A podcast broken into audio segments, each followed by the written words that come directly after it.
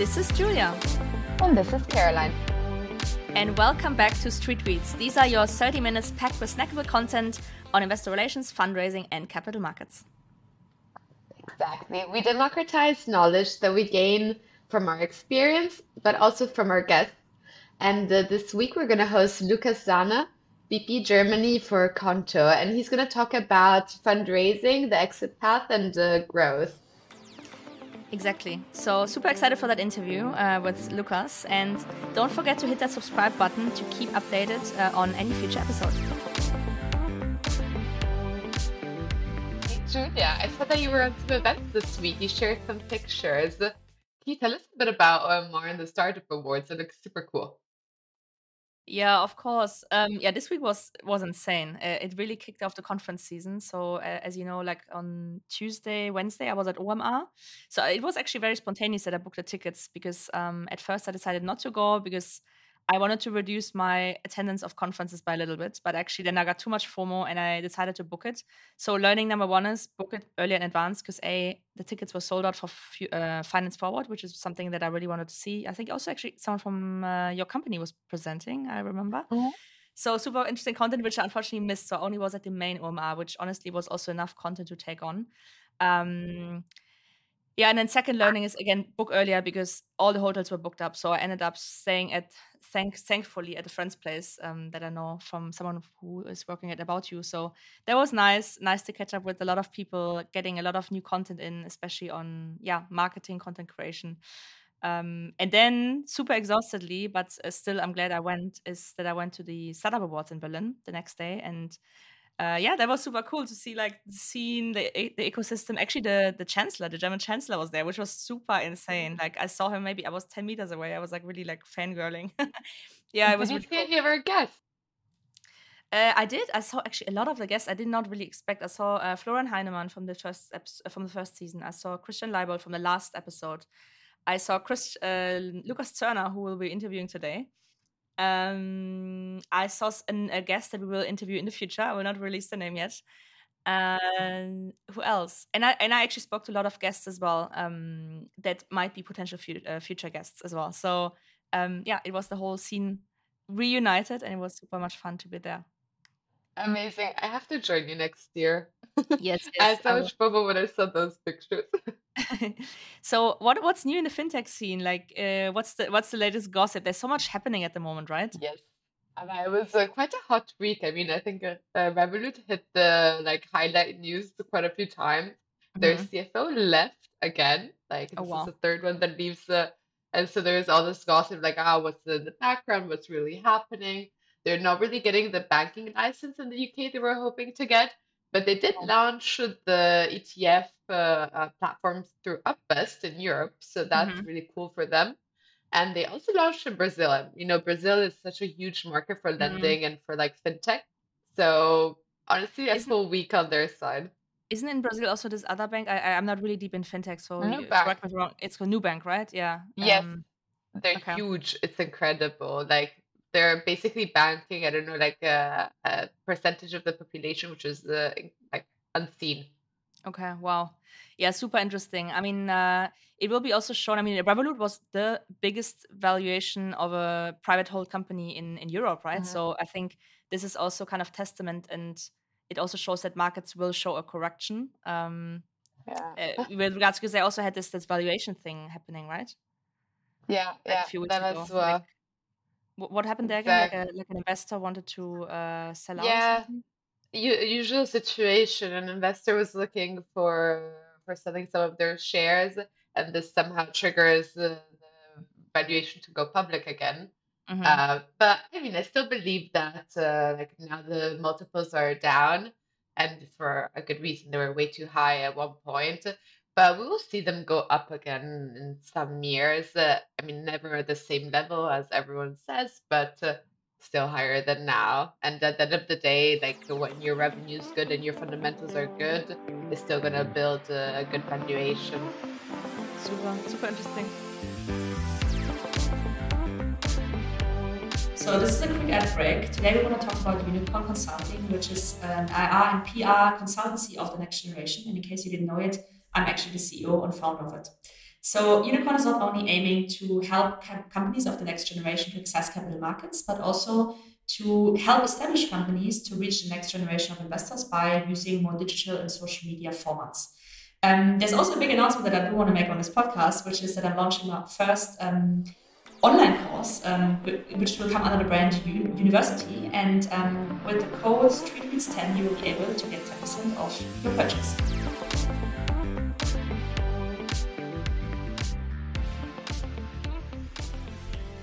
So, super excited to have Lukas Zörner with us today in the um, catch up on the deep dive of our expert talk. Um, so, for everyone who doesn't know Lukas yet, um, I will give a, give a very brief introduction. So, Lukas Zörner is the VP Germany of Qonto, the European market leader in financial management for SMEs and freelancers, which also might be applicable to me. So, we can t- talk about that maybe later.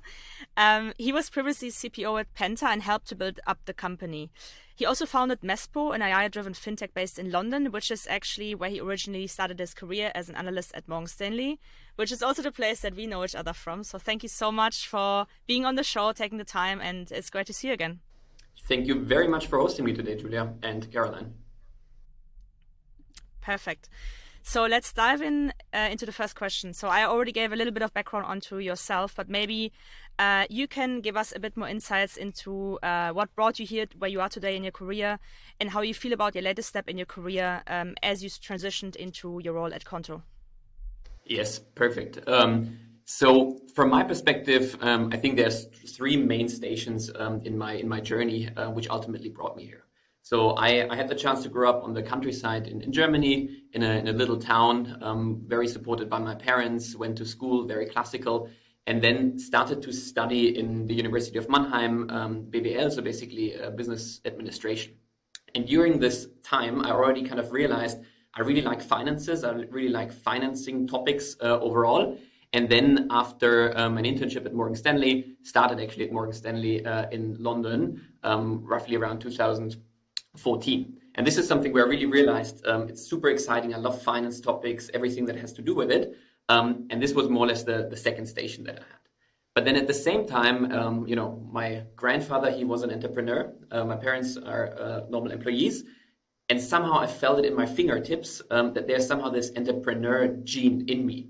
And um, it somehow jumped over one generation. And so I, at one point, decided to leave Morgan Stanley and started, as you said, uh, Mespo, uh, the first company in, in London and then started to also afterwards build up Penta from the ground up um, as a CPO. So very much focused on on Penta, and yeah, ultimately build it up over the last couple of years. It's soon six years, um, and it ended in the um, exit last year, uh, uh, July to Qonto. But when I say ended, that's one part of the journey, but it's actually continuing from there. And I think this is something which, when we when we spoke with uh, the guys from Qonto, especially when I spoke with Alex, the co-founder and CEO, early on, um, when we started to talk about the merger, there was an immediate connection, both on a personal level, but also really on a professional level. Because what we realized is that we are wanting to build the same type of business. We want to build a company that is really truly European.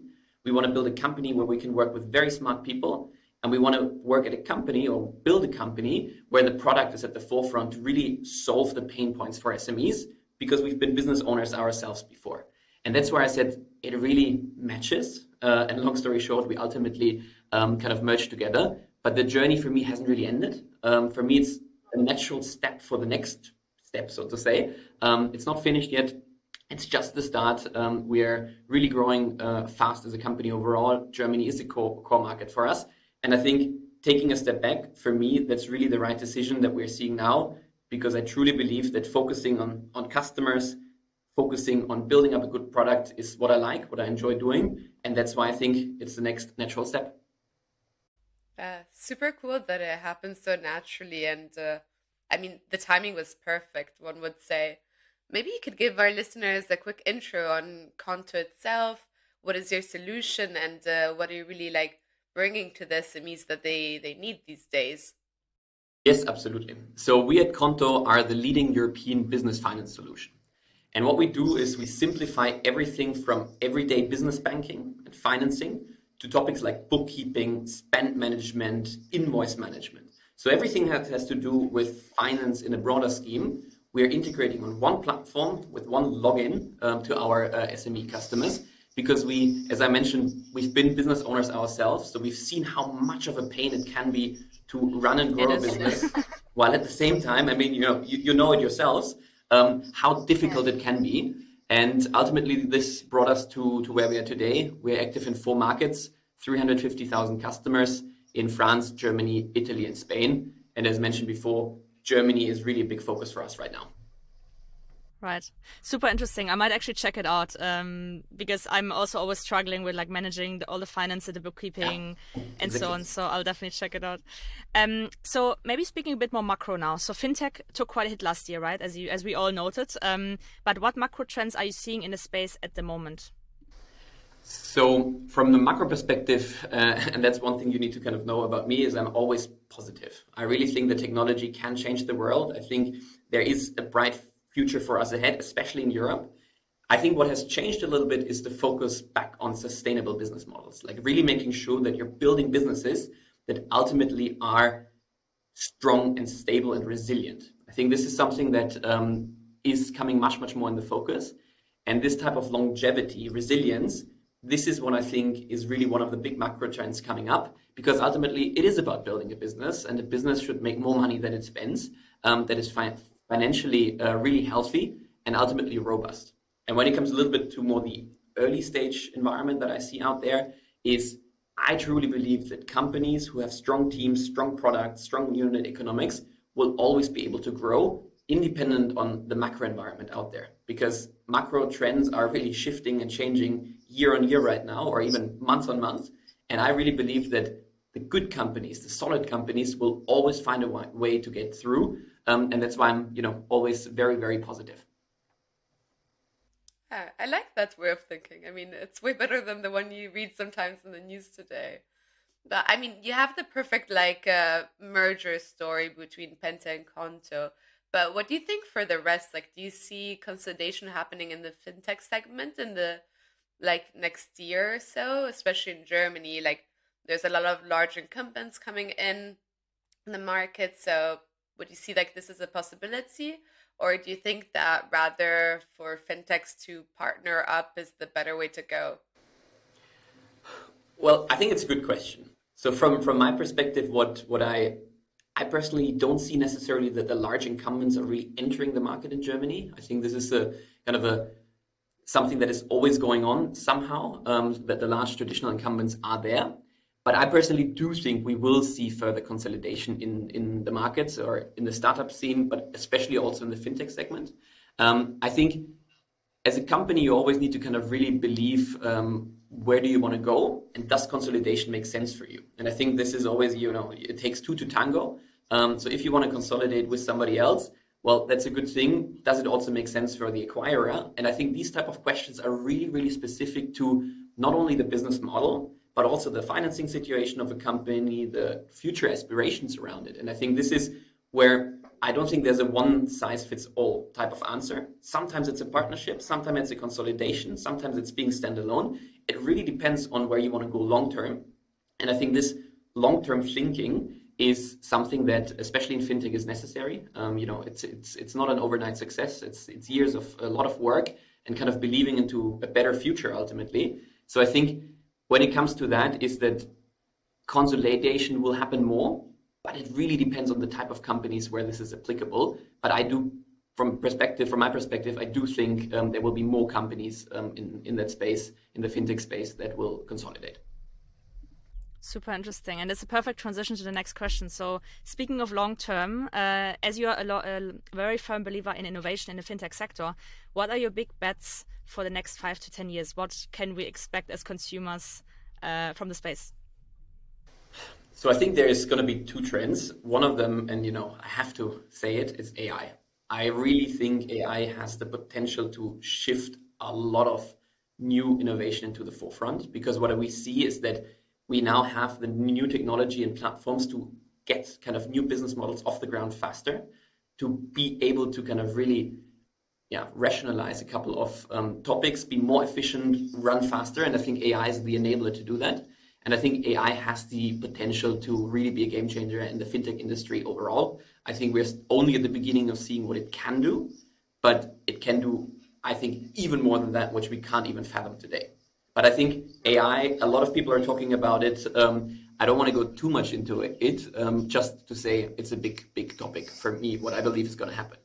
I think the second topic which is going to happen is, or which is going to be a much, much bigger um, innovation focus is SMEs. So what I always found strange is that SMEs, almost in every European country, are the backbone of our societies, right? It's the local corner shop, it's the craftsmen or women, um, it's the, the larger companies that are producing something. So they're the backbone of our societies. A lot of jobs are being created. But when it comes to helping digitalize or digitize this type of segment, not enough is happening yet. I think they're really struggling with a lot of bureaucracy, a lot of old school processes. And I think there is so much potential to help ultimately the European SMEs to really do more on that front um, because I believe they deserve something better and there are better solutions out there. So I think there will be a trend to see more SME focused solutions. Oh, completely. Uh, I mean, you saw the, like, it was a, tr- I mean, I think it's an ongoing trend in the US and they've made like massive strides uh, towards it. And uh, I can totally see this happening in Europe. And if the legislations go along with it, it could totally unblock a massive potential in the market. But I mean, if I jump back to to you towards Penta, I mean, you've been there since like at the beginning. You saw it grow from scratch, basically. Uh, is it too soon for you to say like, ah, oh, this was the the great decision that you're happy to join forces with Qonto? Um, yeah, like how how do you feel about it? Like uh, some time down the line. Well, I can clearly say it's not too early to tell. It was the right decision, like absolutely the right decision. Because for us, joining forces with Qonto was for us the next logical step, right? It's like it was one next logical step on the journey. Because together, what we are building, and I kind of tried to allude to this earlier, is a European champion. And a European champion that provides really a financial management solution that European entrepreneurs like you need. And from my perspective, also honestly they deserve something better. And that's why i say it was absolutely the right choice. Um, a couple of months after uh, merging so by the end of last year already we merged the teams together. So we are one team at Qonto right now since already the end of last year. So four or five months after the merger one team. And now we are uh, basically in the process of moving the penta customers from um, penta to Qonto because Qonto has its or core banking system, its own license, and kind of really brings uh, a lot of uh, economies of scale for us. And this is also going really, really in the right direction. We're getting strong, good feedback. Um, so this is now the next step. And lastly, once we now bring all of that together, at the end of the year, um, we will move forward in the in the market under one brand, so not on anymore Penta, but Qonto. And this type of strategy, one team, one platform, one brand, is really something that kind of from day one was the integration strategy. And when I'm now, you know, looking back seven, eight months later, whatever it is, it was absolutely the right decision, um, and it's going really, really in the right direction. So I'm I'm very happy. That's really great to hear because I mean I've done also a couple of M and A's on various capacities, and I think one part that is always really being underestimated is this post merger integration, right? So on paper things might look good, but then in reality, you know, cultures don't match up or, you know, there's like conflicts and so on. So it's great to hear that this is actually uh, not the case uh, with you. Um, so we always try to give our listener audience some really actionable tips. So what what factors would you consider if you were a founder to be put in a position to decide whether you want to do a merger or an acquisition or an exit of that, that sort? What kind of factors would you take into consideration? I think when you want to take topics into consideration, the most important one is what's your end goal? Where do you want to be? What's your vision? I think it's not something that you do opportunistically. It's not something that you do just you know for the sake of it, because it's a complicated process.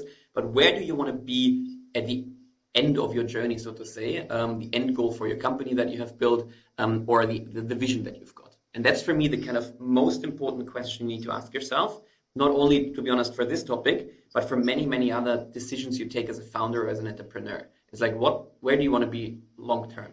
And I think this is something that one should not underestimate because that ultimately can be very decisive around which path you want to take. For us, it was more or less building the European champion. That is something that we had ingrained from day one in our long term vision.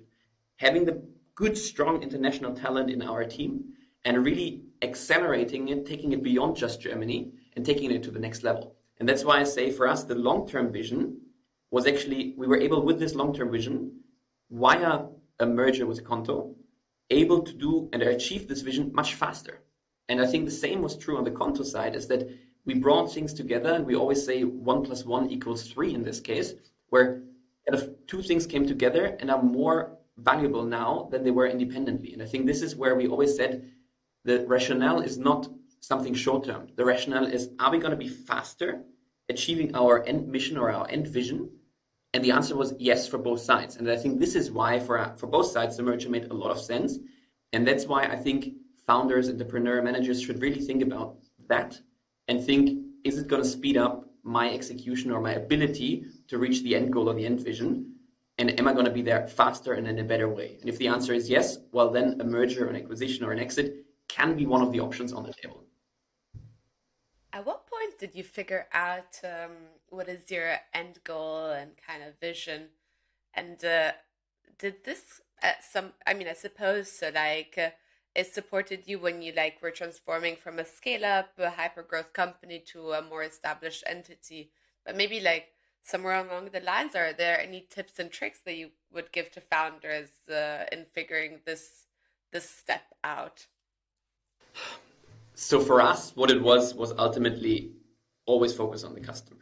I mean, you should never lose that. And it sounds like something you see in every book and everybody talks about it. But in reality, it's the most difficult topic because when you come from the startup to the scale up phase, a lot of people, you hire a lot of people into the team. There's a lot of uh, new topics floating around and new business opportunities. And it becomes very, very easy to lose sight of what actually matters. And that's the end customer. And I think I would make sure that when, while I'm in this phase, that everybody in the company must engage with customers. Because you don't build a process for the sake of building a process or you don't build a product for the sake of building a product. You build it for an end customer somebody who wants to use and pay for your product. And i think this obsession with customers and this really customer focus is something that a lot of companies can lose. I think we we never really lost it. We really focused on making sure that the customers are there. I mean I still jump on LinkedIn when I see people talking about um, Qonto or Penta. I still jump into the chats directly because I believe that's the a the right approach. B I really like it, um, and C I think we all need to make sure that we are there where our customers are. Be open for feedback. Be open for kind of ideas that they're bringing on the table. And that is not only true for founders or managers. That's true for everybody in the company across every team. Because if you have this in mind, you really start to build processes with the end customer in mind. And that's something that, from my perspective, from what I've seen and from what I've observed, makes a massive difference at scale. And that's why I think this is really something um, that I would recommend for, for fellow entrepreneurs to, to kind of focus on more or less all of the time.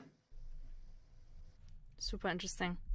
Um, so we're already actually at the final question now, um, and we have talked a lot strategically, obviously, um, what could be an exit path, how to get to what you actually want. But now let's talk a little bit more numbers or valuations. So we have seen valuations in fintech going up and down in the last few uh, months, actually. But what do you think? How will valuations develop uh, for specifically fintechs over time?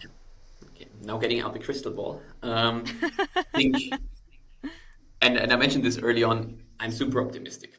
Like I believe I'm a really positive optimist uh, when it comes to our sector and when it comes to innovation in Europe as a whole, because there's so many challenges going on around the world.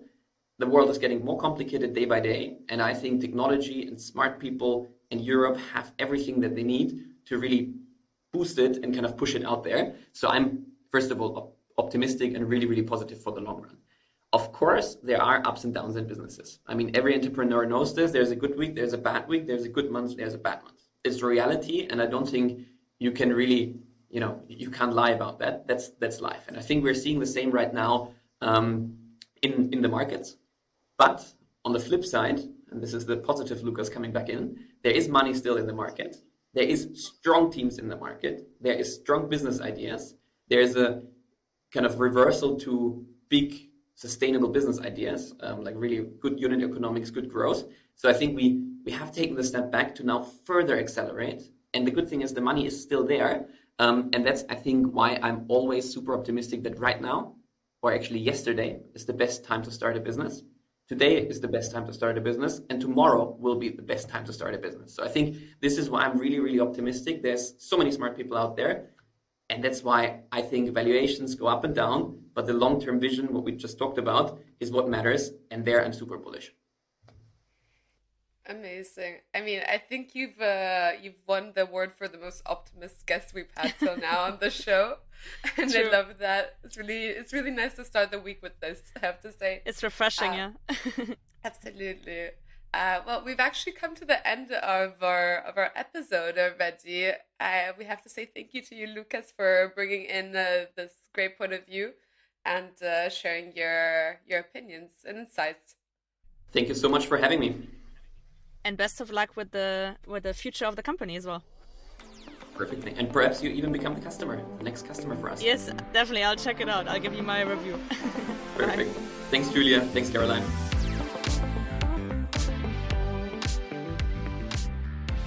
Thank you for listening to the second episode of uh, Street Tweets Season 2. And catch us in two weeks for the next one. Exactly. And don't forget to hit that subscribe button to be updated on future episodes. And we wish you a great weekend ahead. Bye.